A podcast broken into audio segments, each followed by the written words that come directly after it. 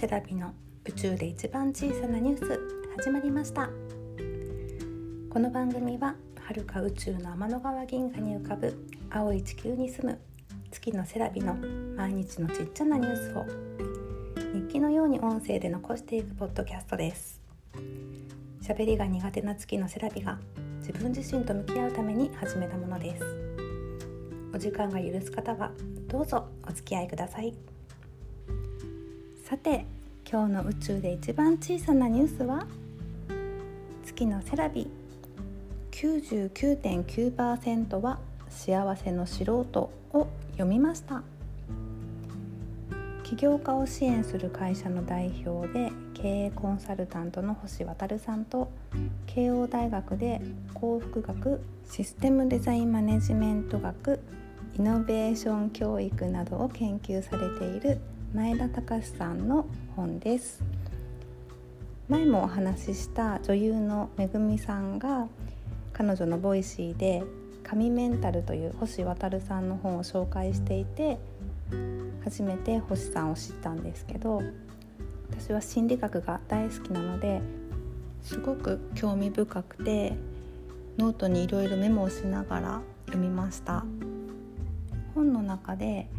心温まる映画を見ると幸福度が高まるっていうのでおすすめの映画が紹介されてたのでそれも見てみたい映画リストに書いたので見たらこのポッドキャストでも紹介します。他にも印象に残ったお話があったんですけどえっとね1962年だったかなアメリカで当時の大統領のジョン・ F・ ケネディが NASA を訪れた時にそこで掃除をしていた女性に「あなたは何をしてるんですか?」って声をかけたらその女性は「私は掃除をしてるんですよ」って答えたんじゃなくって「私は人類を月に届ける仕事をしています」って答えたっていうお話が載っていてこれは自分の仕事をどういうふうに捉えるかで幸福度が変わるよっていうお話だったんですけど私月が大好きだしこんな表現ってめっちゃかっこいいなって思ってすごい胸に刺さりましたこのセリフ。自分の仕事をすごく誇りを持っていてでこの表現力っていうのがすごいかっこいいなって思ったんですよね。でもちょっとあの大統領が清掃員の方に何をしてるんですかってなんか台本があったのかなってちょっと思ったりもしちゃったんですけどあとそうそうもう一個いいなと思ったお話が星さんが夫婦で毎月月初めにミーティングをしてるって書いてあってその時に先月の振り返りをしてしてもらって嬉しかったこととか楽しかったことを伝え合う。あと改善してもらいたいことも伝える。あと今月の過ごし方の確認やってみたいこととかやらないといけないこと。あとスケジュール確認。あと最後に感謝していることを3つずつ伝え合うっていうミーティングをしてるらしくてこれももう真似しようと思って毎月最初の土曜日にしましょうと提案しました。このスケジュール確認っていうのが2人でできるのって私がこの前失敗した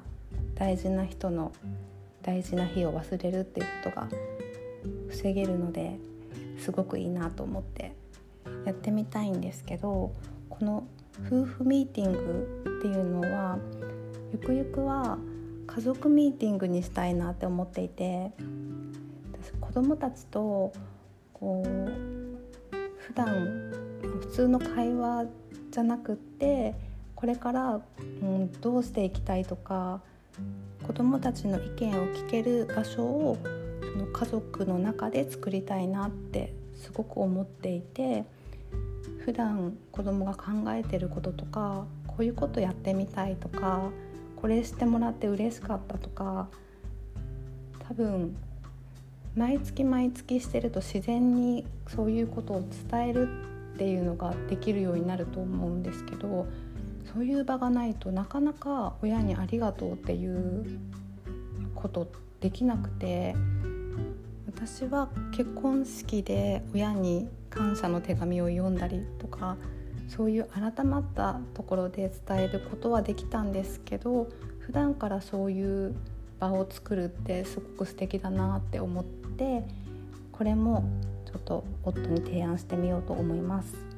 ではでは最後まで聞いてくださりありがとうございました。また明日アップしますね。お楽しみに。バイバイ。